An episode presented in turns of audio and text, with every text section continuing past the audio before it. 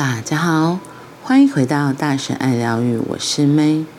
今天的橘子禅，我们要来说的是圣餐。领圣餐的仪式是一种觉知的练习。当耶稣撕开面包与门徒共享时，他说：“吃下它，这是我的肉。”他知道，要是他的门徒肯正念分明的吃一片面包，他们就会拥有真实的生命。在日常生活中，他们可能漫不经心的吃面包，所以那面包根本不是面包。而是一个幻象。在日常生活中，我们可能看见周遭的人，但如果我们缺乏正念，这些人不过是魅影，不是活生生的人，而我们自己也是幽灵。练习正念，能让我们变得真实。作为名副其实的人，我们才能看到周遭真实的众人，而生命的丰富才能完全呈现在眼前。练习吃面包，吃一颗橘子，或吃一块饼干，都是一样的。我们呼吸时，正念分明时。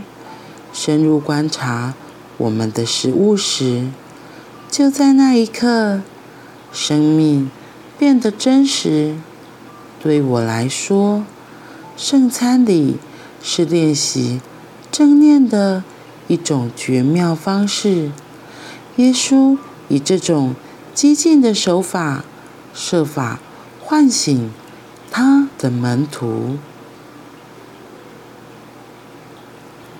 现在再来看圣餐这一篇文章，我以前有听过，就是这个故事，可是那时候并不太明白，只是想说，为什么耶稣要说吃下它，这是我的肉？我那时候小小年纪，只会觉得，呃，好可怕，为什么他要这样子比喻？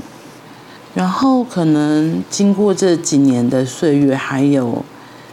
一些练习历练之后，一行禅师就很清楚地说道：“吃下它，这是我的肉。”我觉得就是在提醒他的门，耶稣在提醒他的门徒们，不要就是好像行尸走肉一样，然后不知道自己现在正在做什么。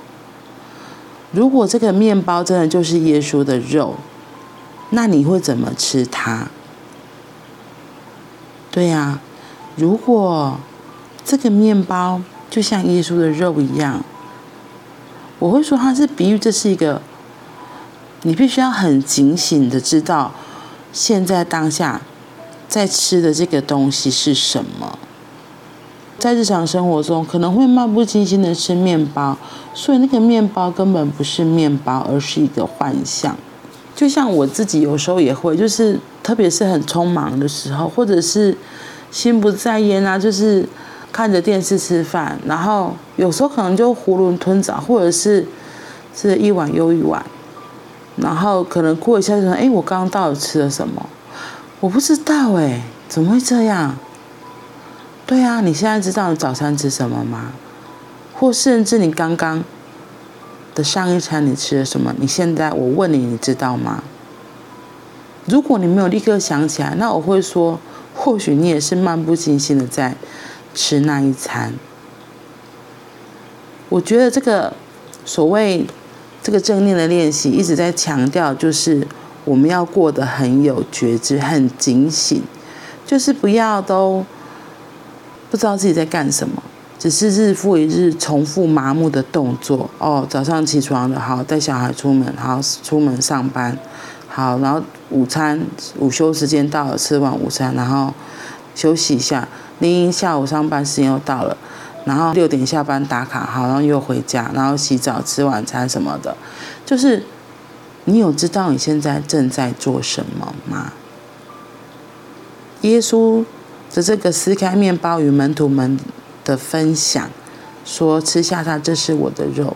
我觉得就是很清楚的一个提醒，要他的门徒们保有一丝觉知，一个回到现在这个当下在做什么，而不是就是都不知道自己在做什么，只是跟随跟从别人，然后。因为我觉得有时候盲目的跟从真的是很可怕的。因为有时候你可能人家问你说：“那你为什么追随这个？或是你为什么要做当下这个动作？”你可能就会说：“啊，前面人就这样做，所以我就照做。”这个我就讲到，有时候我们在做一些事情的时候，我们真的就是盲目的看着别人。像我之前也会在等红绿灯的时候，然后突然旁边的车就，嗯，然后就。就过去了，那我就会以为是不是现在绿灯，所以就跟着走，不一定。其实抬头一看，还是红灯，只是前面那个人闯红灯了。那或许他闯过去了，然后可是你一定比他起步慢嘛，结果你就刚好被另外一辆来车就撞上了，有没有这个可能？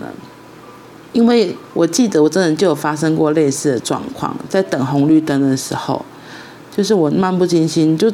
想说发呆一下嘛，然后就在那边停红绿灯放空，然后隔壁的车就发动就走，我就以为是绿灯准备跟着起步，幸好那时候我有抬头看了一下，然后本来我已经准备要跟着走，后来发现没有，现在还是红灯，他就看了一下那个冲过去的车，他真的就是闯红灯，不过刚好有个空档，就是也没有，就是对向也没有车过来，可是如果那时候跟着过去，不一定真的就被对向来车。就给撞到了，这都是有可能的。所以，不管是圣餐这件事情，或是一行禅师在提醒我们的橘子禅，然后吃饼干的故事，都是在提醒我们要好好的看，回到我们现在这个当下，看看我们现在在干嘛。然后怎么回到这个当下？就是真的很简单，只要透过呼吸就可以回到现在这个当下。因为回到这个当下，我们就哦，我现在到底在干嘛？哎，我现在正在做什么？就是我觉得就是有意识的在唤醒、提醒我们，我现在正在做这件事情是我要做的吗？是我喜欢的吗？就是让我们可以变得更贴近自己，做自己真的想要做的事情。我觉得这个是才是最重要的。好啦，那我们今天就先到这里喽，我们明天见，拜拜。